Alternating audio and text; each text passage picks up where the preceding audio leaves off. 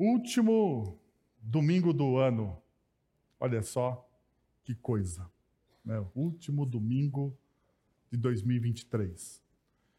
E eu estava pensando o que eu ouvi durante esses últimos dias, né? Conversando com as pessoas. Que talvez esse ano não deixe saudade. Não vai deixar saudade. Algumas pessoas perderam pessoas queridas, próximas. As coisas talvez no seu negócio não aconteceram como você gostaria que acontecesse. Você fez planos. Planos. Quem fez planos aqui no, no final de 2022? Quem fez aquela famosa listinha de propósitos? Você guarda suas listas de propósitos? Eu rasgo todas depois que eu faço. Eu rasgo todas, porque eu sei que eu não vou cumprir, então eu rasgo já. Não dá? Estou brincando. Você fez a sua listinha? Se você fez a sua listinha, você pode olhar para ela e falar assim: é, não deu. não deu. Aquela dieta que eu falei que eu ia fazer, 10 quilinhos mais, 10 não, 20, né? Para ficar com shape para o verão. Não deu. Não deu, não deu, não deu. Aquela poupança para fazer aquela viagem nas férias. Oh, Deus, foi embora. Foi embora, né? A única coisa que sobrou, talvez no final deste ano, são as dívidas do cartão de crédito para o ano que vem que você fez para comprar os seus presentes de Natal, né? Então você está na minha, na mesma coisa que eu não vai deixar saudade. Talvez para algumas pessoas. Para as outras, talvez alguém aqui possa dizer: não, pastor, você está muito fatalista. Sai de mim, urubu. Hã? Afinal de contas, foi um ano maravilhoso para você. Então, se você teve um ano maravilhoso, essa mensagem também é para você, tá? Fique, fique tranquilo. Fique tranquilo. Mas uma das coisas que eu aprendi na minha caminhada com Jesus é ter um olhar de fé. Eu não sei se você já parou para pensar, mas uma das coisas que as Sagradas Escrituras nos ensinam é que nós precisamos, nós precisamos, nós precisamos ter santas expectativas santas expectativas do que Deus está fazendo. Mesmo diante dos problemas, mesmo diante das coisas que dão errado, dos planos que são frustrados. Nós precisamos ter o quê? Santas expectativas, porque afinal de contas, Deus está fazendo algo independente da gente, Deus está fazendo. Deus está construindo algo, independente daquilo que muitas vezes eu elabore, Deus está fazendo. E eu me deparei com uma, com uma citação que eu usei há muito tempo atrás, há muito tempo atrás, em uma pregação de final de ano. Fiquem tranquilos que eu não estou reciclando mensagens de final de ano de outros lugares que eu preguei. É inédita essa, tá? Pode ficar tranquilo, pode ficar tranquilo. Mas eu estava lá olhando as minhas anotações de pregação de final de ano e eu me deparei com esse trecho da poesia do Manuel de Barros, que diz o seguinte: Eu tive uma namorada que via errado. O que ela via não era uma garça na beira do rio. O que ela via era um rio na beira de uma garça. Ela despraticava as normas. eu vou convidar você, nessa manhã, a despraticar as normas. A despraticar as normas. Fique tranquilo, não é um sermão revolucionário, tá bom? não é um, um sermão revolucionário. Apesar ah, do Manuel de Barros ser um, um poeta do pós-modernismo, mas não é um, um sermão revolucionário. A ideia principal aqui é que aqueles que vivem pela fé, aqueles que vivem pela fé, aqueles que cultivam um olhar de santas expectativas, eles despraticam as normas. Eles não estão dentro das normas. Porque veja, uma das definições de fé que a Bíblia traz para nós, que fé, segundo o autor sagrado, é a certeza das coisas que nós não vemos. Não vemos. Perceba uma coisa: dentro da nossa cultura, ou melhor, dentro da cultura nossa brasileira, a, gente é muito materialista, a gente é muito visível. Né? Nossos olhos comandam as coisas, os nossos sentimentos. Então, agora a Bíblia vai dizer o seguinte: que os seus olhos, que os seus olhos, ou pelo menos esses olhos que nós temos, né, ah, não deveriam comandar tanto as coisas, porque a fé é a certeza das coisas que nós não vemos. A fé é a certeza da coisa que eu e você não vemos. Não vemos. Nós simplesmente o quê? Cremos. Então, de certa forma, o Manuel de Barros, ele está certo. Aqueles que vivem pela fé, eles despraticam as normas do mundo, da cultura atual. Porque a nossa cultura é extremamente materialista, extremamente pragmática. Nós somos muito Tomé. Não tem essa expressão na nossa cultura sincrética brasileira? Nós somos muito Tomé, porque nós precisamos ver para crer. Nós precisamos ver para crer. Eu não sei se você já passou por isso, mas quando alguém vem contar algo inusitado, algo que talvez você não, assim, você, você ouça e você fala assim, não, mas isso aqui está faltando uma peça nesse negócio. Você não crê naquilo. Sabe? Já contei isso para vocês há um tempo atrás. A igreja que eu pastoreava em Campinas, um dos nossos músicos, líder de louvor, foi acometido de um, de um câncer. Um câncer. E no primeiro exame que ele teve, no primeiro exame que ele fez no Albert Einstein, o câncer que estava no cérebro dele, ah, os médicos disseram: olha, é inoperável. A região que está, não dá para fazer nada. Não tem o que fazer. Esse meu amigo tinha um filhinho de. Eu, eu, praticamente o filho dele tem a mesma idade do Arthur. Eu lembro muito bem, porque uma das, das orações que eu fiz foi por causa disso. Ah, o filho dele tinha cerca de um ano.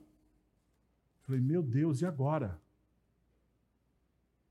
Amigo da esposa, nossos muitos amigos, a Kathleen, muito amigo da esposa desse, desse líder de louvor, e a gente ali, naquele momento angustiante, colocamos a igreja para orar. Olha só, uma igreja presbiteriana, hein? Vamos orar por esse irmão. Três meses depois, ele volta para o exame e tem os médicos com o mesmo aparelho, os mesmos médicos, com a mesma tecnologia, no mesmo hospital. Quando sai o resultado das imagens, não existe mais câncer.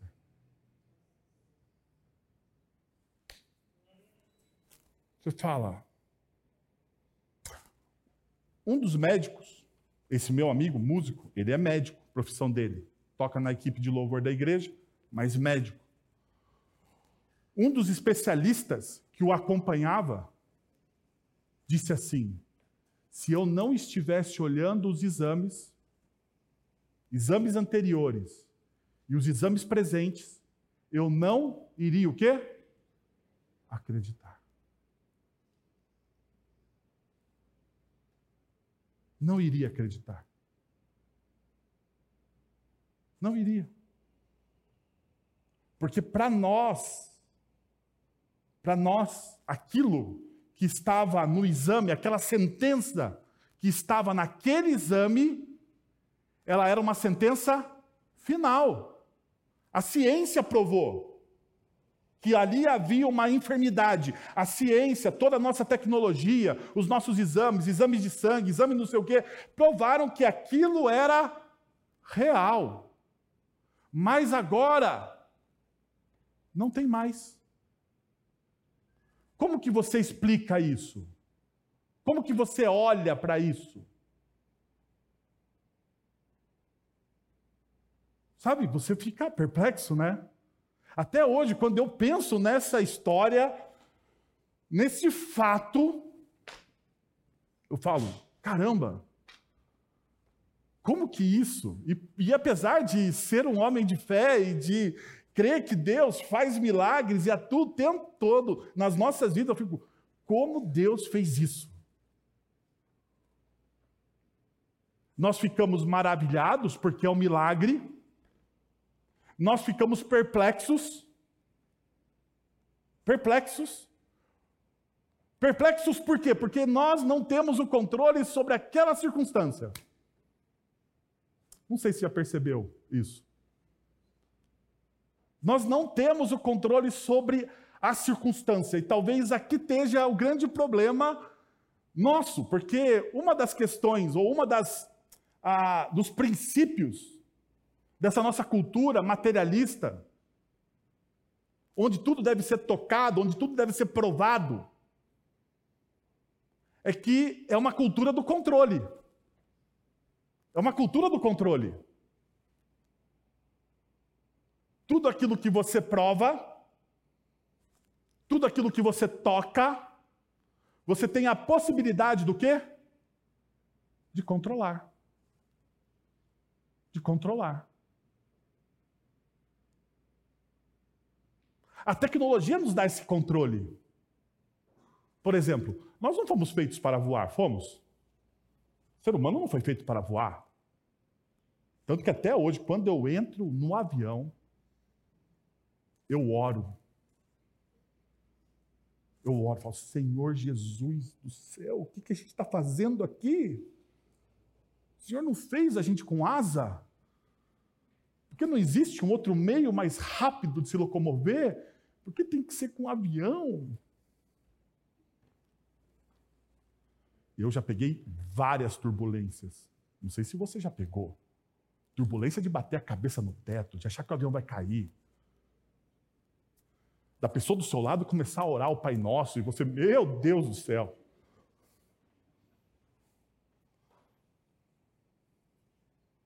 O avião que eu já que eu estava uma vez arremeteu. Você já viu o avião arremeter? Ele vai pousar, você pensa que vai estar tudo tranquilo daqui a algumas horas, de repente ele volta de novo. Fala, meu Deus, por que, que ele vai voltar?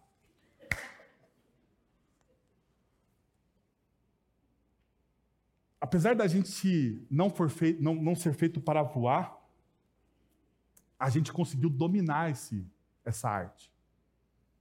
Então a gente faz o quê? Exerce controle sobre ela. É assim na nossa cultura. Mas tem coisas que a gente não consegue controlar. Tem coisas que a gente não consegue controlar. Apesar de tanta tecnologia, de tantos exames, de coisas maravilhosas que Deus nos proporcionou através da cultura, através da sabedoria humana. Deus tem derramado sabedoria sobre homens e mulheres para fazer coisas maravilhosas. Apesar de tudo isso, ainda assim nós não temos o controle absoluto de todas as coisas. Nós não temos. E nós precisamos, então, quebrar as normas. Por quê? Porque a Bíblia vai me afirmar que eu devo viver pela fé que eu tenho em Cristo Jesus. E se a fé é a certeza das coisas que não se veem, eu não vivo então pelas normas vigentes da minha cultura. Eu sou alguém que enxerga o quê? De maneira diferente. Eu sou a pessoa que, ao invés de enxergar a garça, de perceber, de ver a garça na beira do rio, eu vejo o rio na beira da garça. Eu vejo as coisas de maneira diferente. E eu preciso alimentar no meu coração essas santas expectativas para que eu continue a viver desta maneira. Então, gostaria de compartilhar com vocês um texto que me ajuda, me ajuda na minha caminhada, na minha caminhada, me ajuda a viver olhando, olhando para as coisas quebrando as normas. E é o texto de 2 Coríntios, capítulo 4, versos de número 16 a 18. A minha versão está na nova versão internacional. Diz o seguinte: Por isso, não desanimemos, embora exteriormente estejamos a desgastar-nos, interiormente estamos sendo renovados dia após dia, pois os nossos sofrimentos leves e momentâneos estão produzindo para nós uma glória eterna que pesa mais do que todos eles. Assim, assim, fixamos os olhos não naquilo que se vê, mas no que não se vê. Pois o que se vê é transitório, mas o que não se vê é eterno. É eterno. Ah, o primeiro princípio que eu gostaria de trabalhar com vocês a partir desse texto é o seguinte: para despraticar as normas, mantenha firme o seu coração. Para despraticar as normas, mantenha firme o seu coração. O texto de Provérbios diz o seguinte: o texto do autor sagrado em Provérbios diz que do nosso coração emanam, saem, procedem as fontes da vida do nosso coração. Então, uma das coisas mais importantes que existe nas Sagradas Escrituras é guardar o coração. O Salmo 119 faz essa exortação aos jovens, dizendo: jovens, sobretudo, jovens, sobretudo, sobre qualquer coisa, você deve guardar o quê? Guardar o seu coração. O seu coração. Porque dentro da cultura das Sagradas Escrituras, o coração, diferente da nossa cultura, ele não é o centro das emoções. Ele não é o centro das emoções. Na cultura bíblica, na cultura bíblica, o coração é o centro do discernimento. Do discernimento. É aonde a gente traça os nossos planos é onde a gente mostra ou demonstra aquilo que nós cremos ou não cremos. É no coração. Na cultura bíblica, o centro das nossas emoções, como você pode perceber muitas vezes o apóstolo Paulo falando das entranhas, é a barriga. E faz todo sentido. Faz todo sentido, porque quando você está preocupado, você sente o frio aonde? Na barriga. Não é assim? Quando eu fui pedir a Kathleen em casamento, aonde o meu frio da barriga, onde o meu frio da barriga estava, já falei, né? Estava na barriga, aquela sensação de que você, né, pode ser chutado naquele momento da história. Mas louvado o Senhor, não foi chutado. Estamos aí. Por isso o texto diz assim, no verso 16: Por isso não desanimemos. Não desanimamos, porque Perceba, esse termo significa pensar em desistir diante de algo difícil. Algo difícil que você precisa executar. Uma das coisas que eu mais demorei para aprender na minha vida foi andar de bicicleta. Andar de bicicleta foi uma das coisas mais difíceis que eu fiz na minha infância eu caía a toda hora. Era uma desgraça o meu equilíbrio. Eu não conseguia. Eu lembro uma vez que meu pai foi me ensinar a andar de bicicleta no estacionamento do shopping, porque naquela época, quando eu era criança, shopping não abria de domingo. E o estacionamento não era pago. Olha só, sabia que shopping center já teve na história estacionamento não pago? Não pago, era aberto o estacionamento do shopping, você podia usar lá. Pra... Então a gente ia fazer o que lá em Campinas? Ia treinar a bicicleta no estacionamento do shopping. E daí a gente foi treinar esse andar de bicicleta perto das docas, onde os caminhões paravam para entregar as mercadorias do shopping.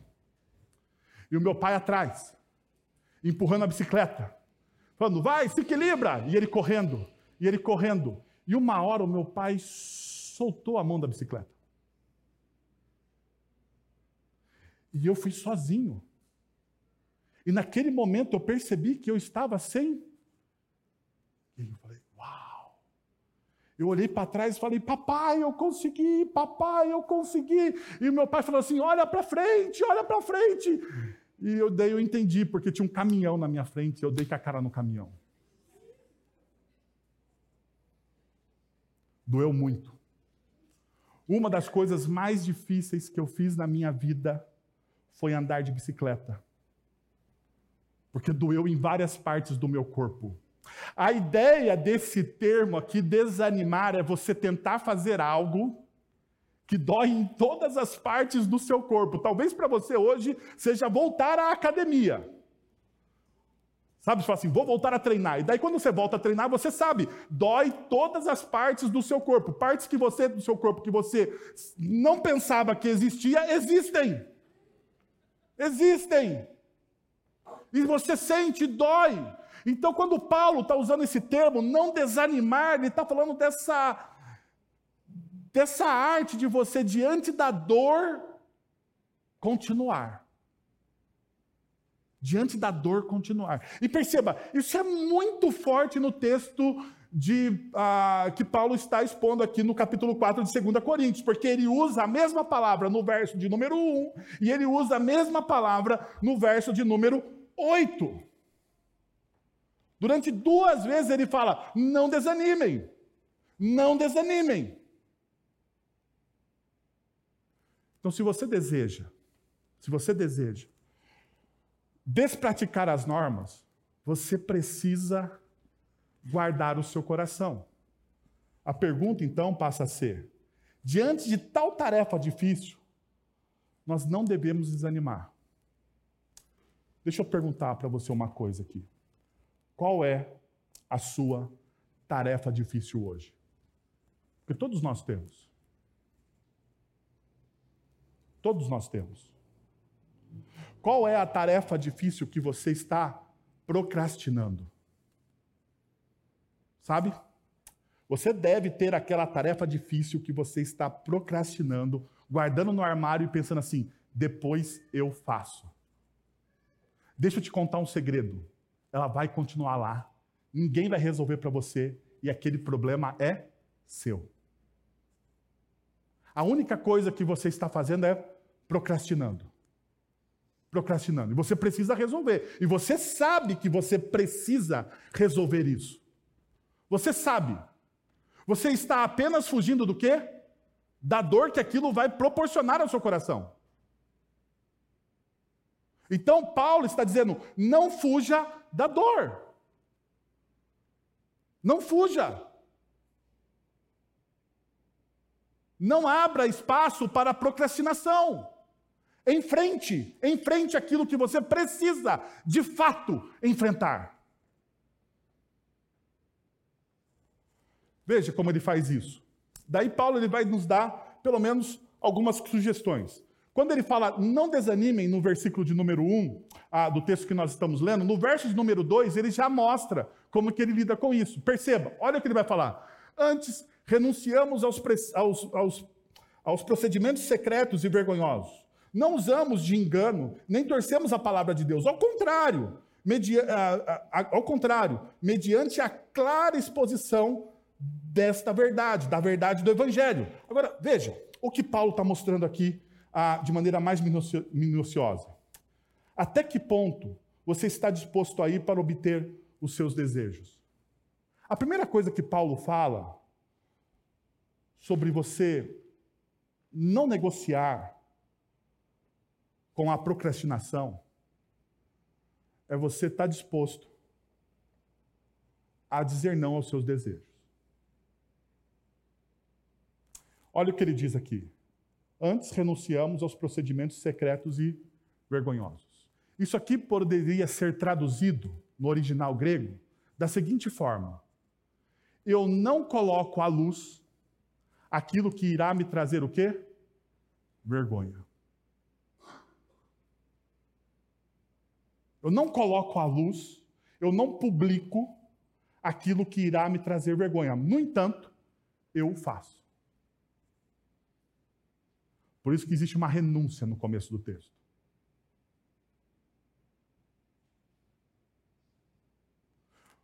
O primeiro passo que Paulo está dando aqui é falar sobre os seus desejos.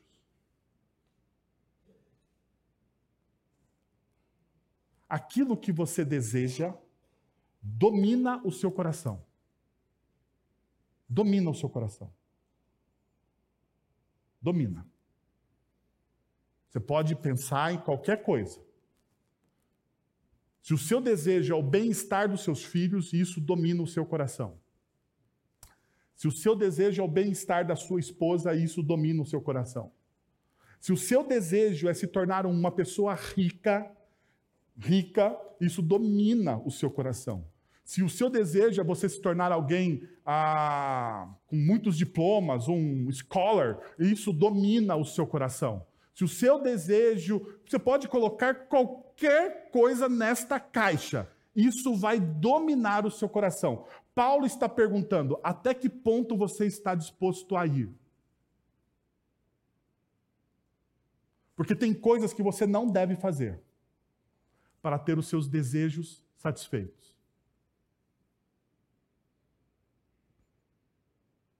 Tem lugar que você não deve ir para ter os seus desejos satisfeitos. Tem coisas que você deve dizer a palavra mais libertadora que existe no nosso vocabulário. Não.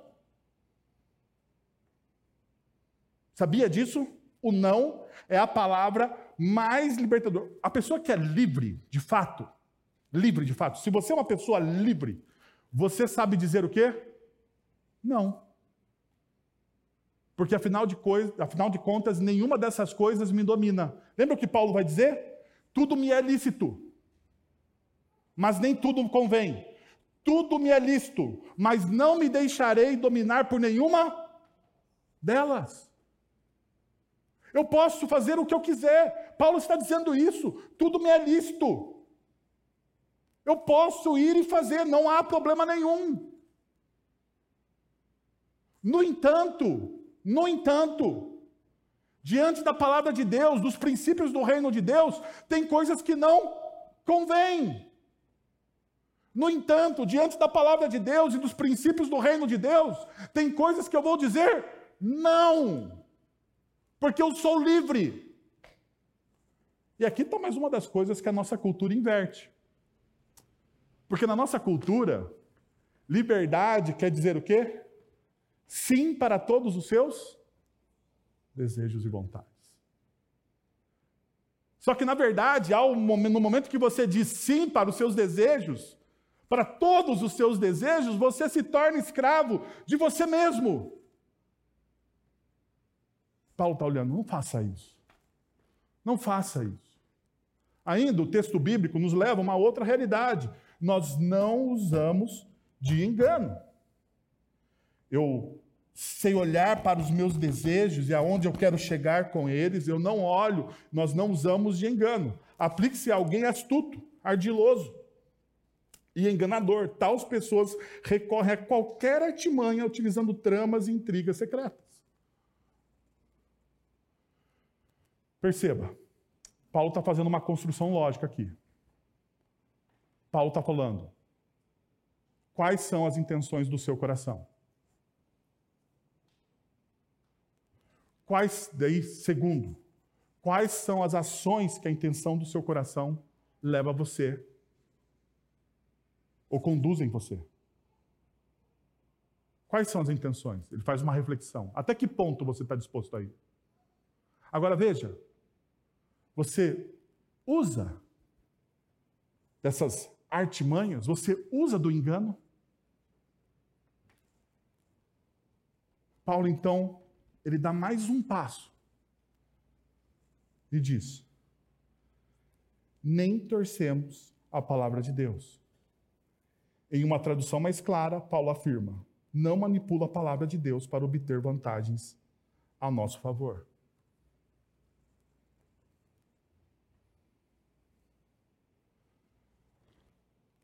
Uma das coisas mais interessantes que crentes fazem, às vezes, e veja, eu estou falando crente no sentido religioso, não discípulo. Você sabe que eu faço essa distinção.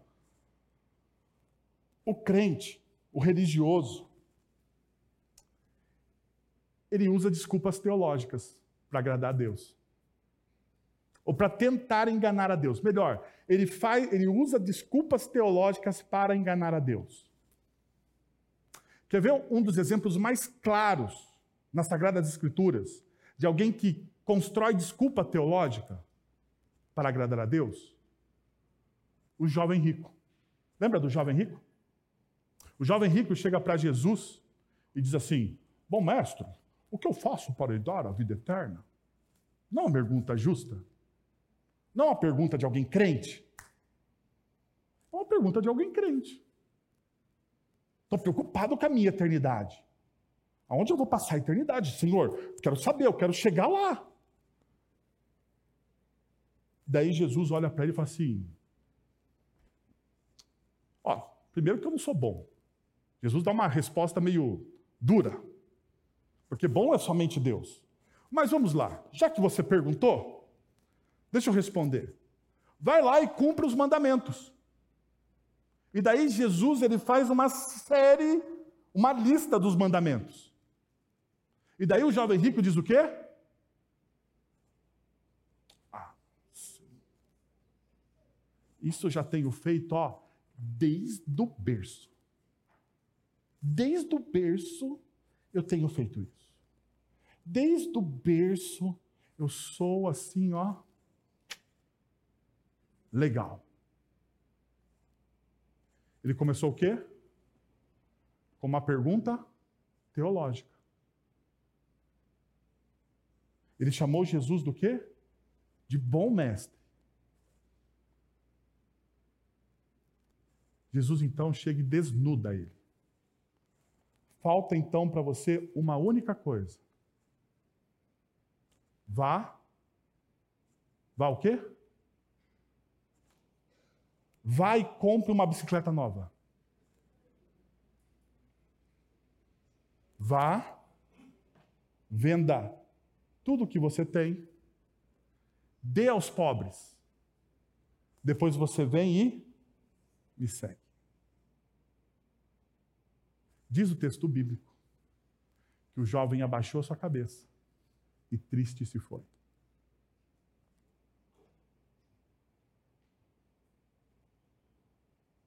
Ele não queria a vida eterna?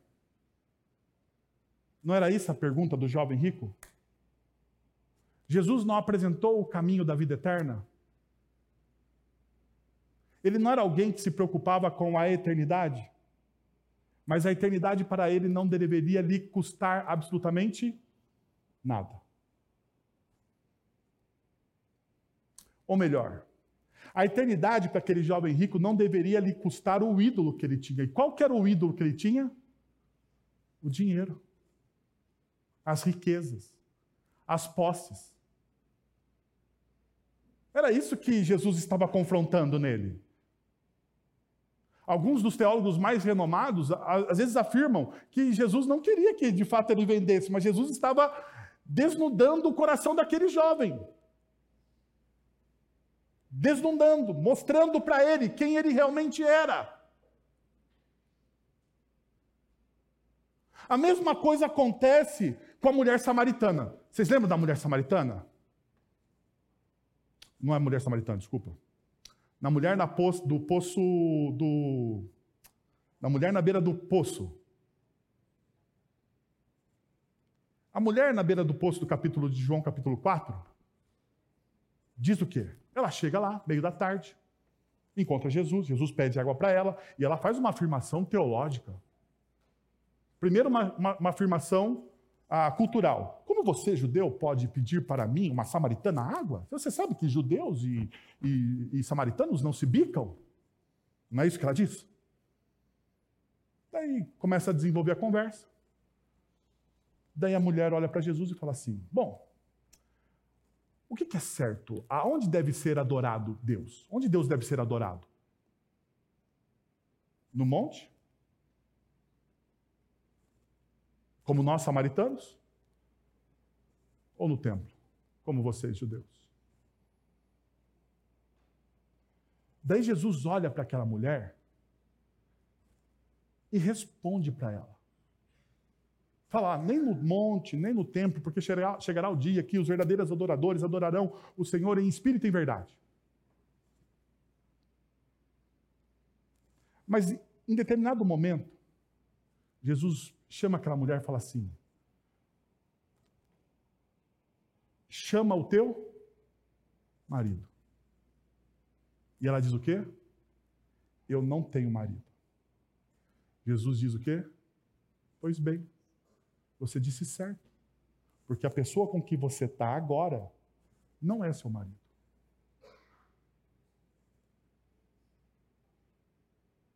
Mais uma vez, Jesus faz o quê?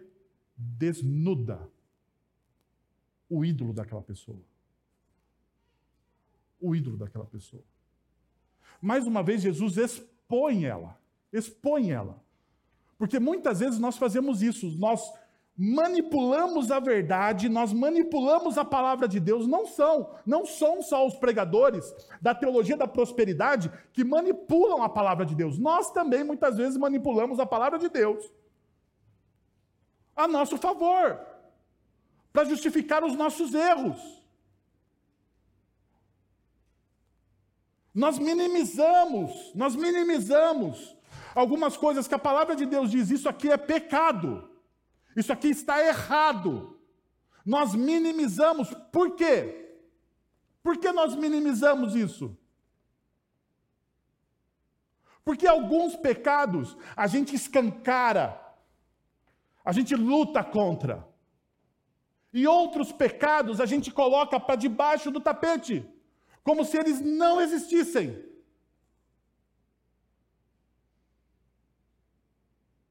Nós como discípulos de Jesus e fazemos o certo, nós somos contra o aborto. Nós somos contra o aborto. Nós somos pró-vida, nós somos a favor da vida. Nós, como discípulos de Jesus, somos a favor da família e do casamento. Nós, como discípulos de Jesus, e eu poderia falar aqui vários, vários, vários, vários, vários, vários princípios que todos nós aqui levantaríamos e, e criaríamos uma celeuma para defender uma celeuma. Mas a gente não tem tanta vontade para doutrinar o nosso coração contra a fofoca. Já percebeu isso? Contra a maledicência. Contra a maledicência. A gente não tem o nosso coração disciplinado, doutrinado, para refrear a nossa língua. E o Tiago diz o que sobre a língua? Que você deve fazer o que com a sua língua?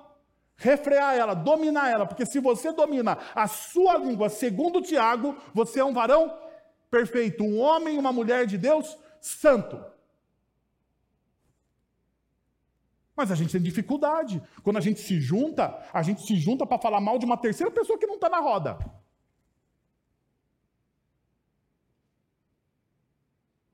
nós não somos tão sérios com a mentira. Já perceberam? Nós não somos tão sérios com a mentira.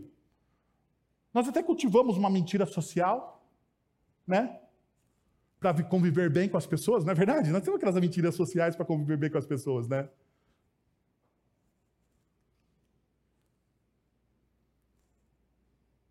Nós levantamos bandeiras para coisas muitas vezes que não tocam a nossa vida.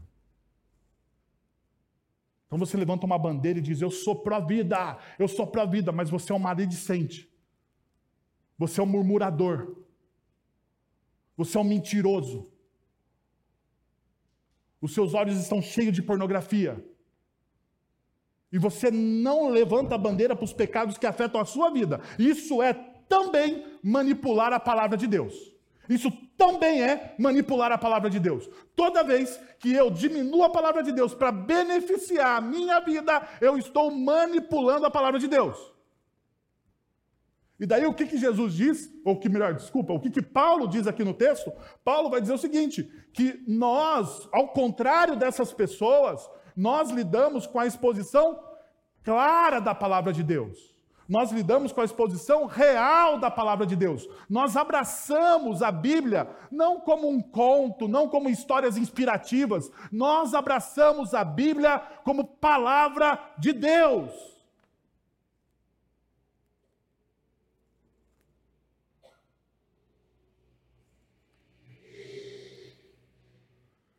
Eu comecei a minha fala aqui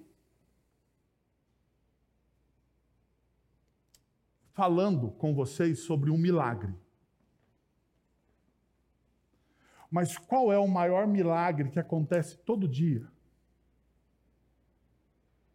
E você muitas vezes não o percebe. Qual é o maior milagre? Que acontece todo dia. E muitas vezes você não o percebe. Toda vez que você pega este livro e você abre ele, toda vez que você pega este livro e você abre ele, está acontecendo um milagre, porque Deus está falando com você.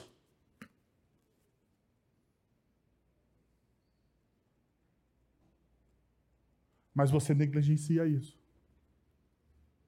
Eu negligencio isso. Você não quer ouvir a voz de Deus? Eu acho que a gente vive num frenesi teológico tão grande, tão grande, que as pessoas vão em lugares para ouvir o homem de Deus. Não é verdade? Ah, não, eu vou ouvir fulano de tal, porque aquele cara, ai meu Deus, ele fala tão bem. Gente, aquilo é discurso, é retórica. Sabe, se você for ouvir uma palestra, pega no YouTube, eu vou dar uma dica para você. Vai no YouTube, Café Filosófico CPFL Campinas, e pega uma palestra do Leandro Carnal. Sabe quem que é Leandro Carnal? Leandro Carnal, ele é um ateu, professor de história da Unicamp. E pega ele falando sobre graça, no, no, no, gra, sobre graça, sobre a graça na vida do apóstolo Paulo no Café Filosófico da Unicamp. Você chora ele fala melhor do que qualquer pastor. Do que qualquer pastor. Fala melhor do que qualquer pastor. Mas aquilo ali é o quê? Retórica. Ele é um excelente professor. Ele é um excelente comunicador. Mas aquilo ali que ele está falando não é o quê? Milagre.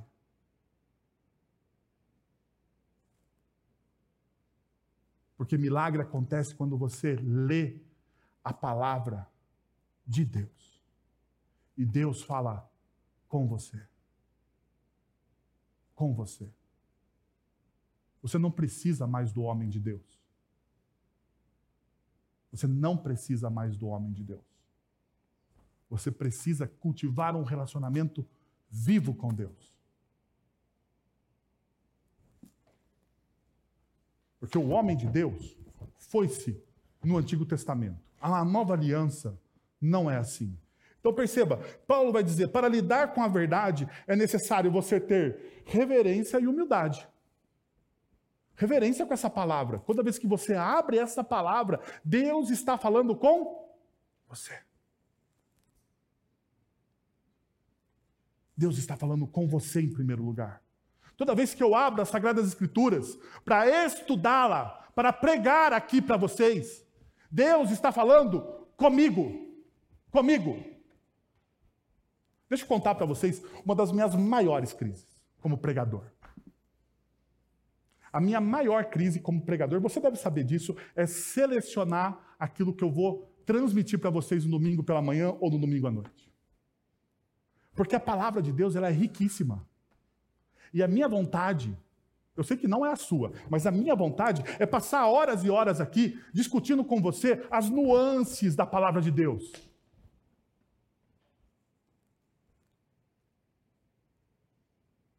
mostrando como que a Bíblia ela faz sentido para tudo aquilo que nós estamos fazendo, para a criação dos nossos filhos, para o nosso casamento, para a construção da nossa vocação. A Bíblia faz sentido para tudo isso.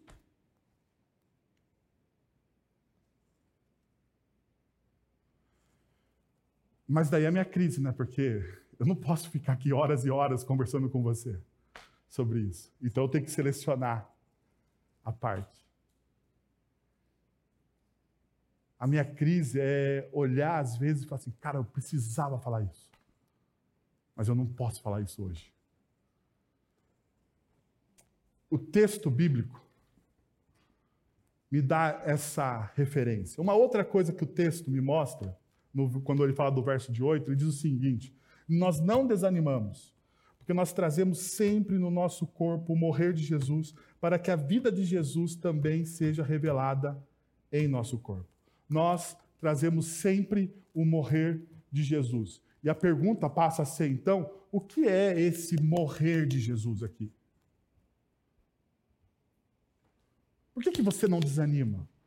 Por que Paulo não desanima diante das lutas, dificuldades que ele enfrenta, das enfermidades que ele enfrenta, dos naufrágios que ele enfrenta, das traições que ele enfrenta? Por que Paulo continua fiel a Jesus, apesar de todas as coisas que ele passou? E ele está aqui respondendo isso. Trazemos sempre em nosso corpo a morte de Jesus. O que é esse morrer de Jesus? A verdadeira, a verdadeira grandeza reside na entrega humilde dedicada a algo maior do que nós mesmos.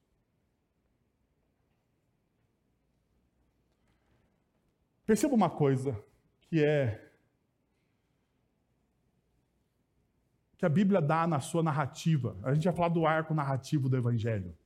Semana passada a gente falou no domingo pela manhã sobre redenção. Deixa eu falar para vocês uma das coisas mais bonitas do arco narrativo do Evangelho e da redenção. É que a vida de um, ou a morte de um, significou o quê? A vida de muitos. A vida, a morte de um, a morte de um, significou a vida de muitos. Foi isso que Jesus fez na cruz por mim e por você. Ele se entregou, ele morreu naquela cruz, para que eu e você tivéssemos a oportunidade de vida. De vida. Então, o que, que Paulo está dizendo aqui? Paulo está dizendo aqui que você deve ter um propósito maior do que você mesmo. Paulo está chamando você, convidando você, convidando você a ter um propósito maior do que você mesmo. Sabe por que pessoas ficam ou vivem, às vezes, ah, em, um, em um estado letárgico de depressão. Porque elas estão olhando para a sua própria história o tempo todo, para o seu próprio umbigo o tempo todo. O tempo todo elas estão tentando resolver os seus próprios problemas. E isso me transforma em uma pessoa altamente egoísta, altamente destrutiva. Porque o importante sou o eu, sou o eu, sou o que eu faço. Enquanto que o Evangelho me ensina a olhar para o outro, para o outro. Sabe o que o Evangelho me ensina a olhar para o outro? A olhar para quem precisa a olhar para quem é diferente de mim, para olhar para quem é aquele que eu talvez não olharia, mas ele me ensina. Então, Paulo vai dizer o seguinte: que o morrer de Jesus, esse morrer de Jesus, ele é o propósito maior da missão do Cristo. O que, que Cristo veio fazer? Morrer por nós. Deixa eu te dar uma imagem disso. Pedro. Vocês conhecem o Pedro, né? Dos evangelhos, o discípulo. Ele é um cara meio esquentadinho, bravo, tal. E falava, às vezes, né, pelos outros discípulos. Toda vez que Jesus pergunta alguma coisa, uma das primeiras pessoas a levantar a mão é o Pedro. Perceberam isso, né? É o Pedro. Então, Pedro é esse tipo de gente, meio atirado. Então, uma vez, Pedro, tá, Jesus está conversando com os discípulos e está ensinando aos discípulos que ele deveria o quê? Morrer que era importante a morte vicária dele, o sacrifício dele. Daí Pedro, aquele afã de querer saber, mais do que todo mundo, porque tem, né? Pedro queria saber mais do que Jesus. Ele diz: de maneira, de maneira nenhuma. Que isso? O Senhor não vai fazer isso. Não, não, não, não, não. Não admito. Essa sua historinha de morrer não é o evangelho, não é aquilo que eu quero que o Senhor faça. Você precisa exatamente estar nos meus planos, Jesus. Esse negócio de ter os seus planos, de ter o seu propósito, de fazer as suas coisas, não é o que eu quero. Jesus ele olha para Pedro e diz o seguinte: Arreda-te de mim o quê? Satanás. Porque você não cogita das coisas do reino de Deus. Hum.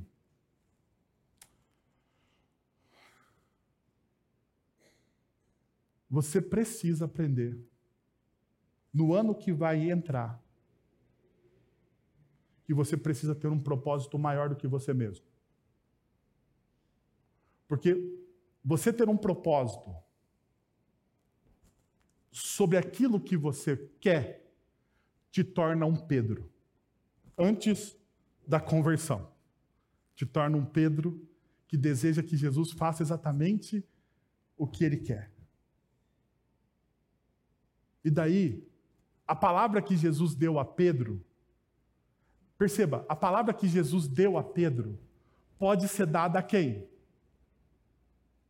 Pode ser dada a quem?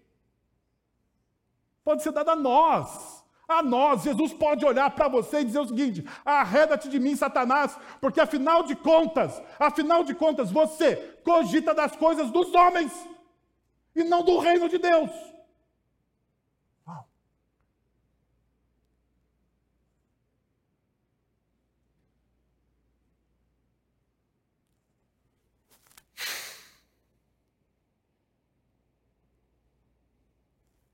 Já pensou? Você ouviu isso de Jesus? Então deixa eu te dizer mais uma coisa. E estou encerrando, porque eu vou continuar à noite o mesmo sermão. Então eu faço parte 1, parte 2. Para você não ficar bravo comigo aqui, porque domingo passado o pastor Guilherme terminou o sermão aqui, me encostaram e falaram: Nossa, como é bom, pastor Guilherme prega cerca de 40 minutos, pastor. Eu achei que não era uma indireta para mim. Eu achei que não era uma indireta para mim, mas. Né? E como o pastor Guilherme estava escalado para, para a noite, mas como nós estamos com a equipe reduzida aqui, eu vou pregar à noite e ele vai conduzir a, liturgia do louvor da noite. Então, deixa eu, deixa eu falar uma coisa para vocês sobre essa última parte. Jesus conta em Mateus, no Evangelho de Mateus, uma última coisa aos seus discípulos. Eles voltaram maravilhados. Jesus envia os discípulos para pregar o reino de Deus. E daí eles pregam o reino de Deus, gente. E daí eles curam as pessoas, os demônios são expulsos, eles voltam, sabe? Daquele jeito pentecostal. Saíram presbiterianos e voltaram pentecostais. Foi o que aconteceu naquele dia. Voltaram. Aleluias, glória a Deus, aquela coisa toda. Mas daí Jesus Jesus, vendo a alegria deles, diz o seguinte: Olha só, meus irmãos, meus amigos, chega aqui, vamos bater um papo. Vocês ficaram felizes porque os demônios, as doenças, as mazelas deste mundo obedecem à voz de vocês. Vocês ficaram felizes porque vocês viram sinais e maravilhas. Mas vai chegar um dia que haverá um julgamento. Um momento aonde haverá uma separação. E pasmem vocês, pasmem vocês, que naquele dia haverá pessoas que dirão o seguinte para mim: curei em teu nome, expulsei demônios em teu nome, preguei em teu nome. Eu vou dizer a essas pessoas: eu não vos conheço. não vos conheço. Porque o mais importante, meus irmãos, 2024 está rompendo. O mais importante na sua vida não é o que você sabe a respeito de Deus, mas é você ser conhecido pelo Deus que Jesus apresenta. Jesus ele diz àqueles homens que pregaram, que curaram, que manifestaram de certa forma o reino, não vos conheço. Então não se alegrem, Jesus diz no texto, não se alegrem porque os demônios obedecem vocês. Não se alegrem porque as doenças, ao vocês pedirem que elas saiam, elas saiam, elas saem. Vocês se alegram. Por quê? Porque o nome de vocês está arrolado no livro da vida. Porque Deus conhece você pelo nome. Você não quer perder o seu coração? Você não quer perder o seu coração em 2024? Você quer viver fora das regras, das normas, desse mundo materialista ao qual nós vivemos?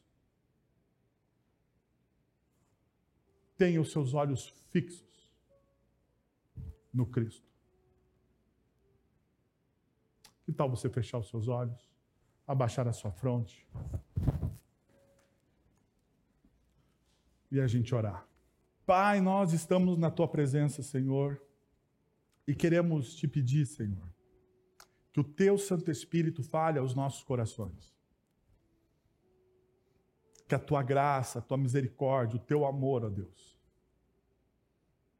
faça com que nós possamos viver de fato pela fé, Senhor.